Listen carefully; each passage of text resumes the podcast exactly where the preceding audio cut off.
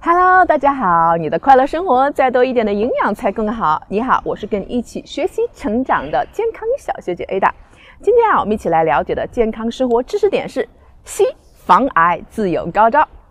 哎，我们知道我们的人体中啊，有一种非常重要的抗氧化剂，叫谷胱甘肽过氧化物酶。硒啊，就是这种酶的一个催化中心。这种酶啊，能抵抗细胞膜上脂类的脂质的过氧化作用，防止自由基和过氧化物的这种过量生成和积累。因为自由基大家都知道会促使机体的老化，那么形成不能被细胞代谢的物质脂褐素。那么随着年龄的增长，那么或者机体缺硒，那么体内的机体内的抗氧化能力啊就会逐渐降低。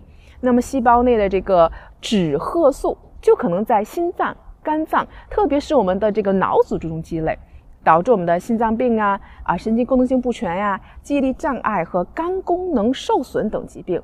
所以硒啊有着抗衰老的一个作用。我们说自由基啊是癌症的主要的啊致病之一。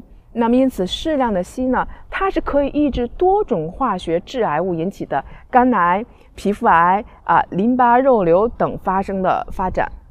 那么硒的生理功能还有以下的一些几个重要的方面啊，比如说它参与免疫功能的维持，保护我们细胞膜啊和细胞，促进我们机体的生长和繁殖，也可以保护我们的这个心血管和心肌的健康，可以降低心血管病的发病率，还可以使我们的心绞痛啊减轻或者消失，提高我们的精力和工作的效率。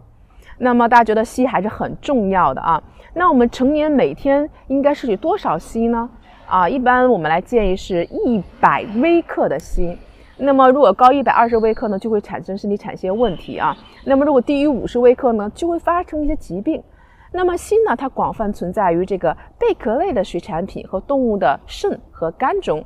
那么蔬菜和水果中含硒量就比较低了。那么硒的丰富来源有哪些呢？比如说芝麻啊，A 大非常喜欢，包括动物的内脏。大蒜呀、蘑菇呀、海米呀、鲜贝呀、金针菇啊、海参呀、鱿鱼呀、苋菜呀、黄油、啤酒酵母、小麦坯和龙虾。那么良好的来源呢？比如说有海蟹呀、干贝、带鱼、松花鱼、黄鱼、龙虾、豆油、猪的肾脏啊，包括这螃蟹呀、猪肉和羊肉。